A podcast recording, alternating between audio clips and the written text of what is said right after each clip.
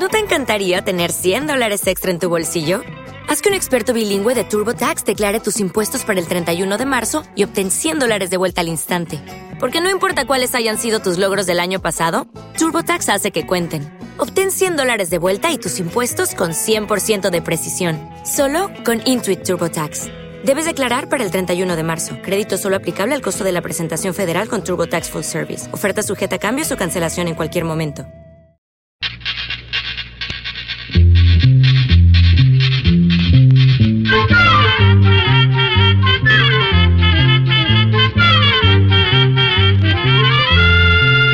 Llegó pa' todo,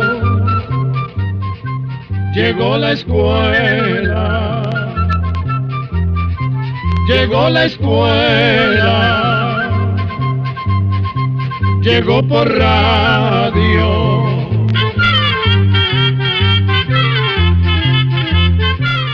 Todos los días tienen lo suyo. Cada día es una nueva oportunidad de reinventarnos y de procurar dar lo mejor de nosotros mismos. Nos encontramos muy contentos de reunirnos de nuevo a través de estos medios en un espacio más de Oigamos la respuesta, el programa del Instituto Centroamericano de Extensión de la Cultura, ICQ. Comprender lo comprensible es un derecho humano, ese es nuestro lema. Estamos listos para darnos cuenta cómo se obtienen las semillas de remolacha y de zanahoria. Gracias a otra pregunta de un oyente, sabremos si había gente en América cuando llegó Cristóbal Colón. Y también tendremos la oportunidad de darnos cuenta si existe alguna cultura donde se coman a los gallinazos. Como desde hace 56 años, ustedes y nosotros empezamos, oigamos la respuesta. Y bien, desde Diriamba, Nicaragua, un amigo oyente nos dice, los escucho siempre y me gustaría saber cómo obtener semillas de remolacha y zanahoria. Me han dicho que la zanahoria y la remolacha florecen y que de ahí salen sus semillas. ¿Cuánto tardan en florecer? Escuchemos la respuesta.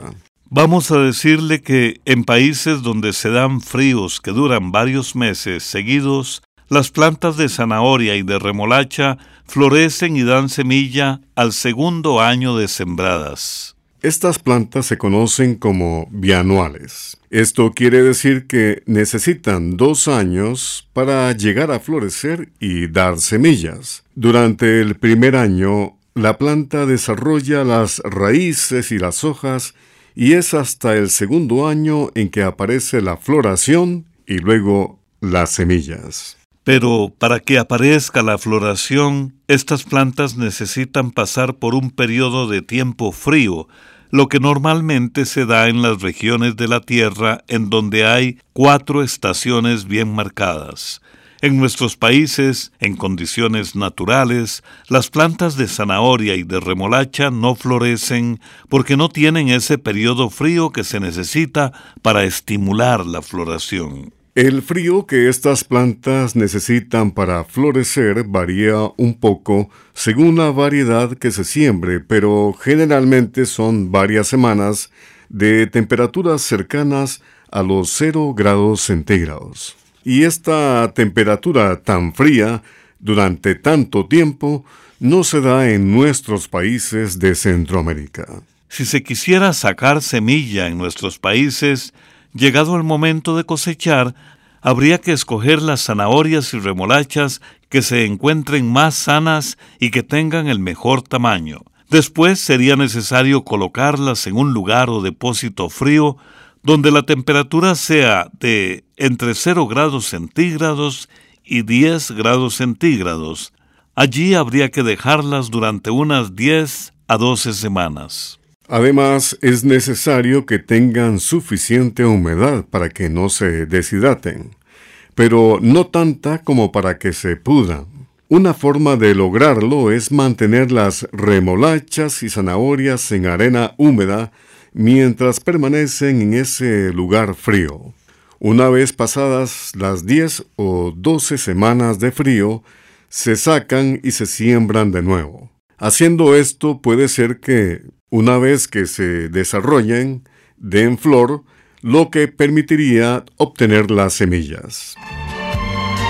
En nuestra sección musical nos agrada destacar a los grandes artistas de nuestras tierras. También esta sección nos permite a ustedes y a nosotros apreciar lo que se llama el registro de la voz humana, talento, cadencia y sentimiento. Basilio de Panamá interpreta Cisne Cuello Negro. lleno de fango, lleno de fango. No hay silencio negro, ni llanto blanco, ni llanto blanco. Hay solamente silencio y llanto, silencio y llanto. Hay un campo negro y un campo blanco y un campo blanco. Hay un campo inmenso para sembrarlo, para sembrarlo. No hay quejido negro, ni canto blanco, ni canto blanco. Hay solamente quejido y canto, quejido y canto, la, la.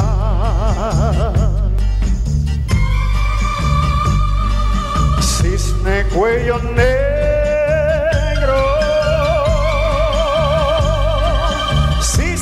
cuello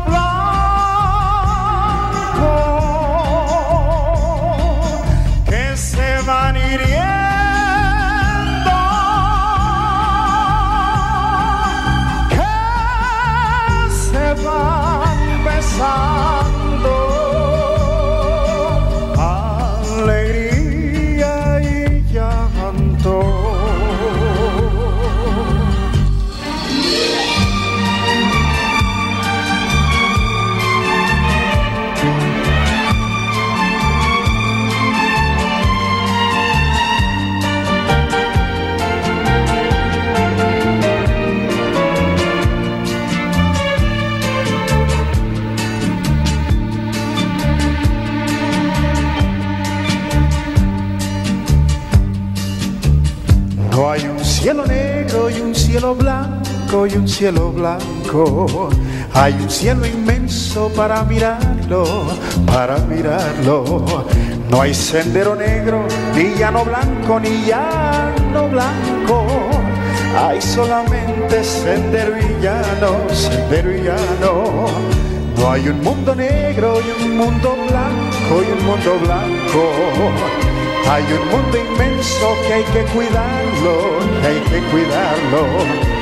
No hay camino negro, ni paso blanco, ni paso blanco. Hay solamente camino y paso, camino y paso. La, la.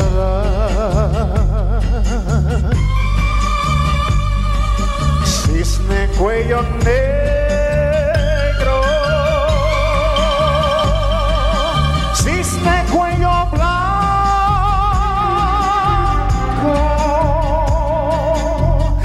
se van queriendo.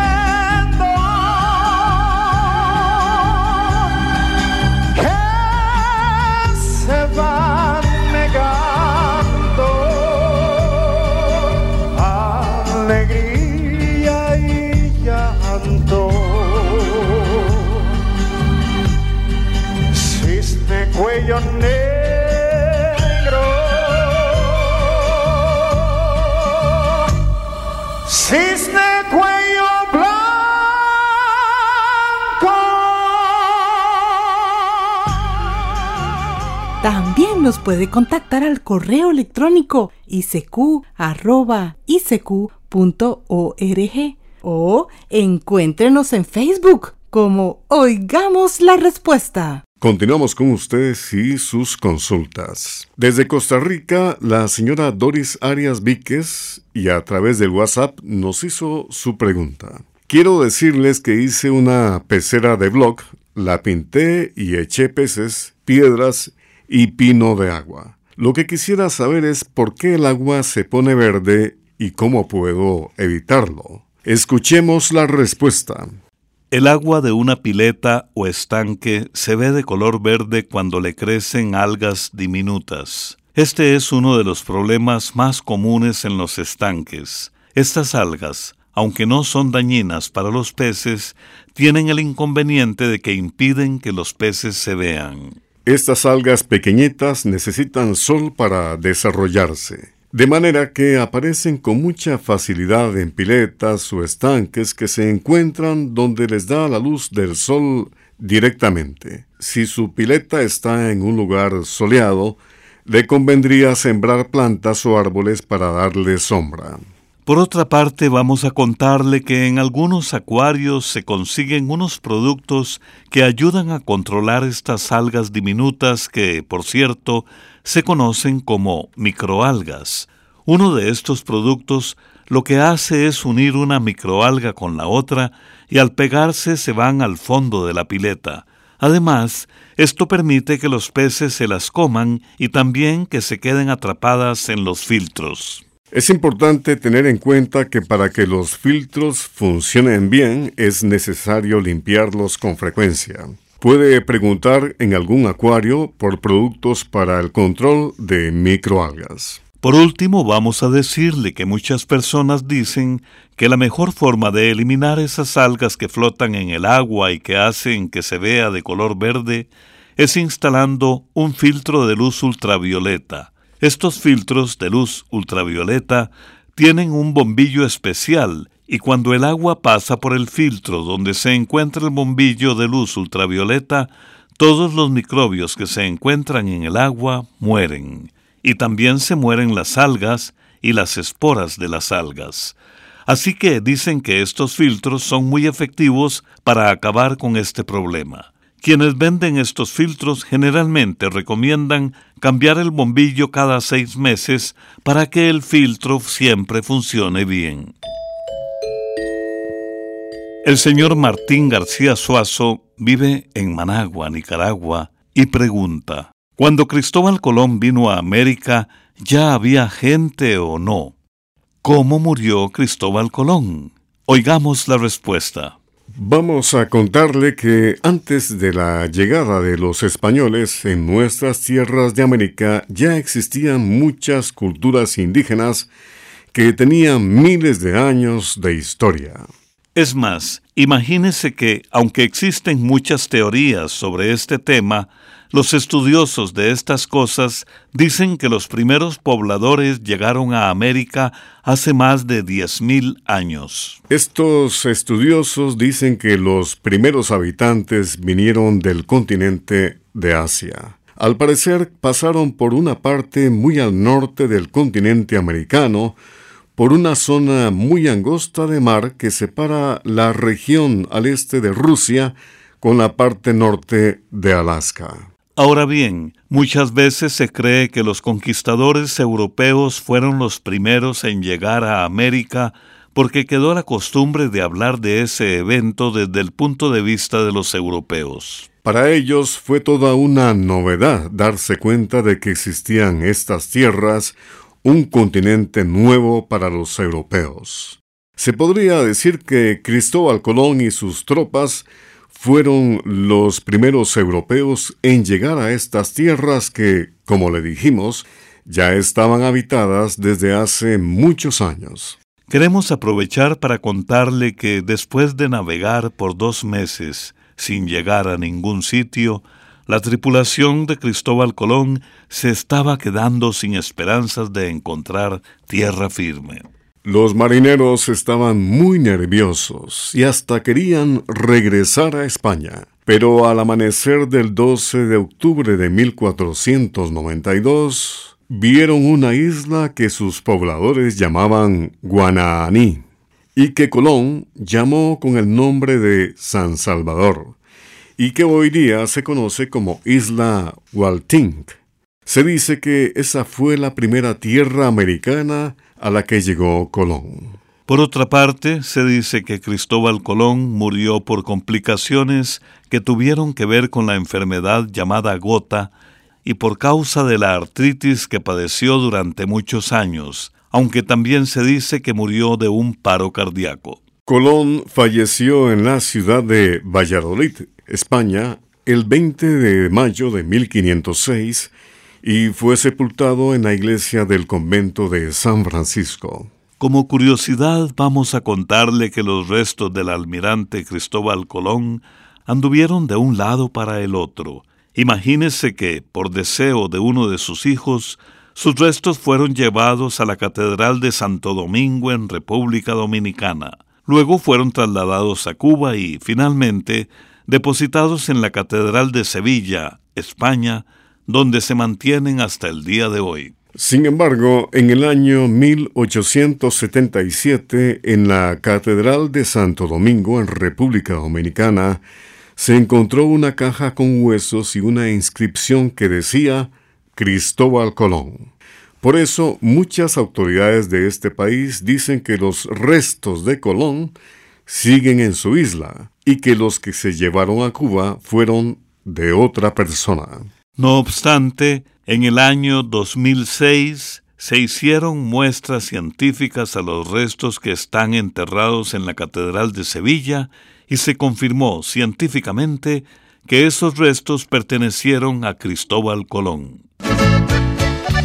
Amigos, siguiendo con la gira musical de este espacio, nos ubicamos en El Salvador con la agrupación Tex Bronco y esta canción que es para todos los centroamericanos, El Centroamericano.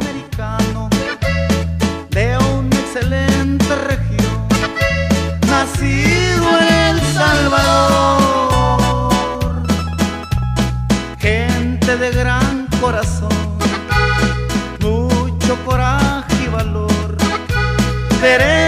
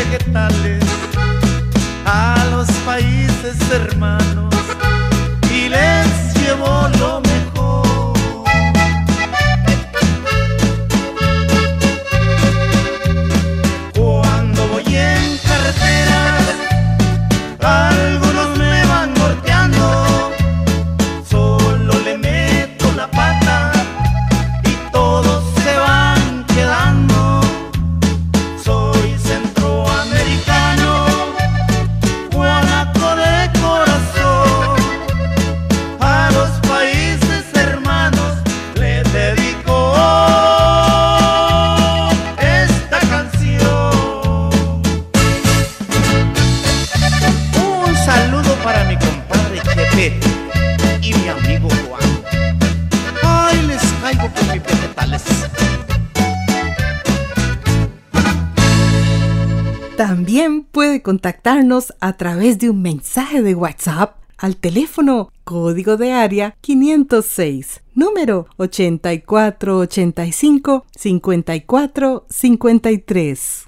Con la cortesía de esta radioemisora compartimos con ustedes Oigamos la Respuesta. Muchas gracias por la amable atención que nos prestan. Una amiga oyente que nos escribe desde Nicaragua a través de WhatsApp pregunta, ¿Qué es la operación con rayo láser?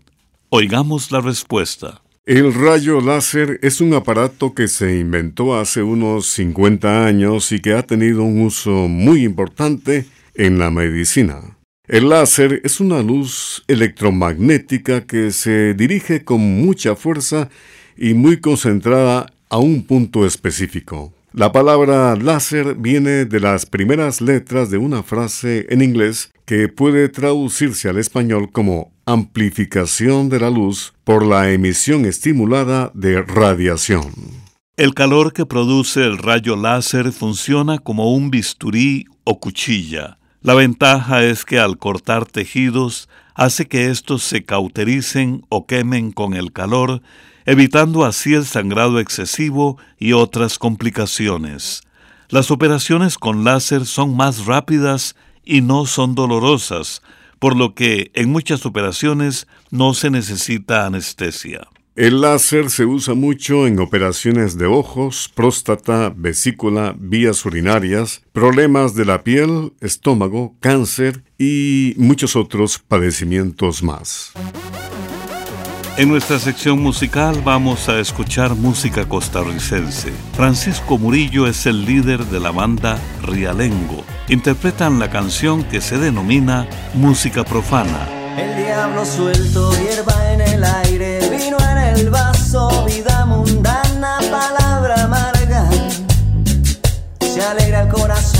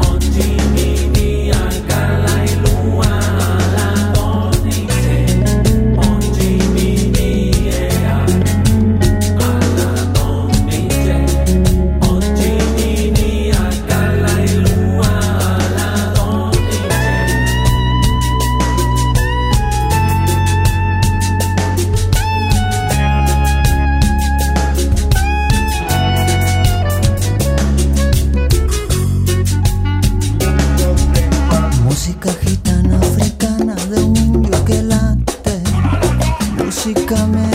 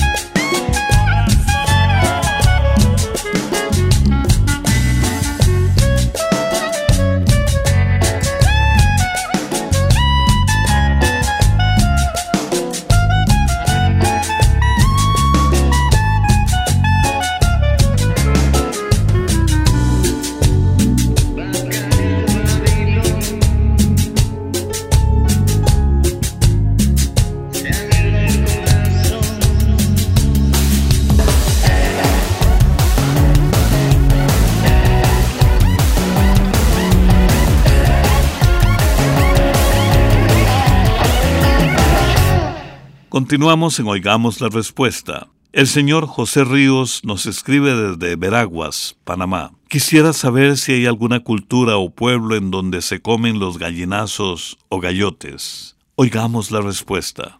Según lo que investigamos, en Panamá se le llama gallinazo o gallote al buitre o sopilote negro. Los sopilotes son aves de rapiña, es decir, que comen carne y plantas descompuestas. Sin embargo, hay algunas especies de sopilotes que también pueden comer frutas y legumbres y crías vivas de animales como cabras, vacas, aves, cerdos y otros. Vamos a contarle a don José y a nuestros oyentes que el buitre o sopilote es un ave que ha sido venerada por varias culturas a través de la historia. Los egipcios y los griegos la apreciaban porque limpiaba la carroña de los alrededores. En el Tíbet también se consideraba a los buitres aves sagradas. Pero en otros lugares pensaban distinto.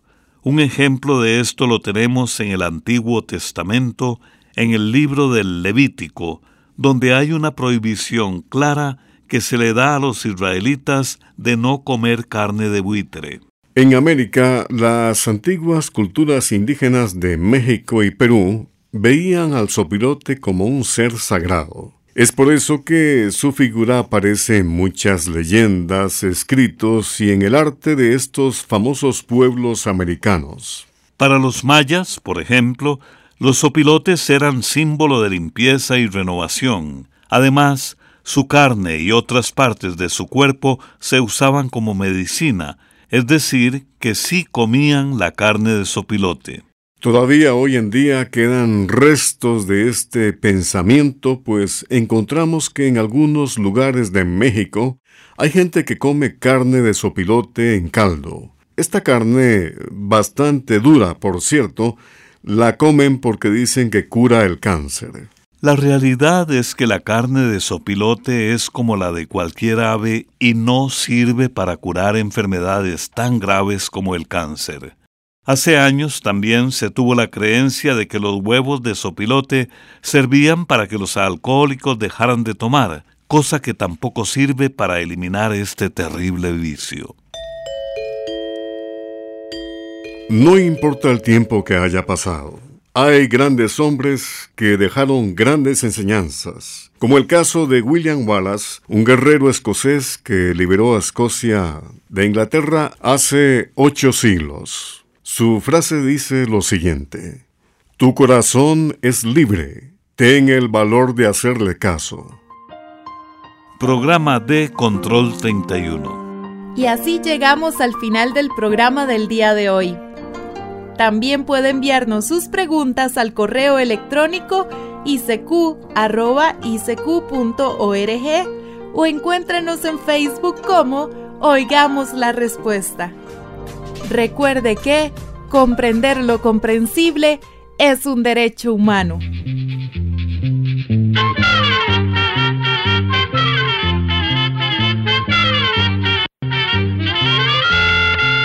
Llegó el momento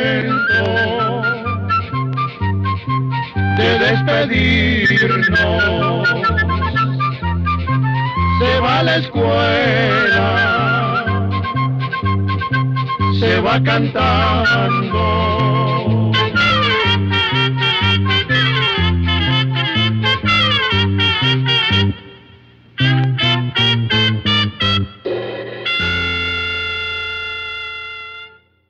Dale más potencia a tu primavera con The Home Depot. Obtén una potencia similar a la de la gasolina para podar, recortar y soplar con el sistema OnePlus de 18 voltios de Ryobi desde solo 89 dólares. Potencia para podar un tercio de un acre con una carga. Potencia para recortar el césped que dura hasta dos horas. Y fuerza de soplado de 110 millas por hora. Todo con una batería intercambiable. Llévate el sistema inalámbrico OnePlus de 18 voltios de Ryobi. Solo en The Home Depot. Haces más. Logras más.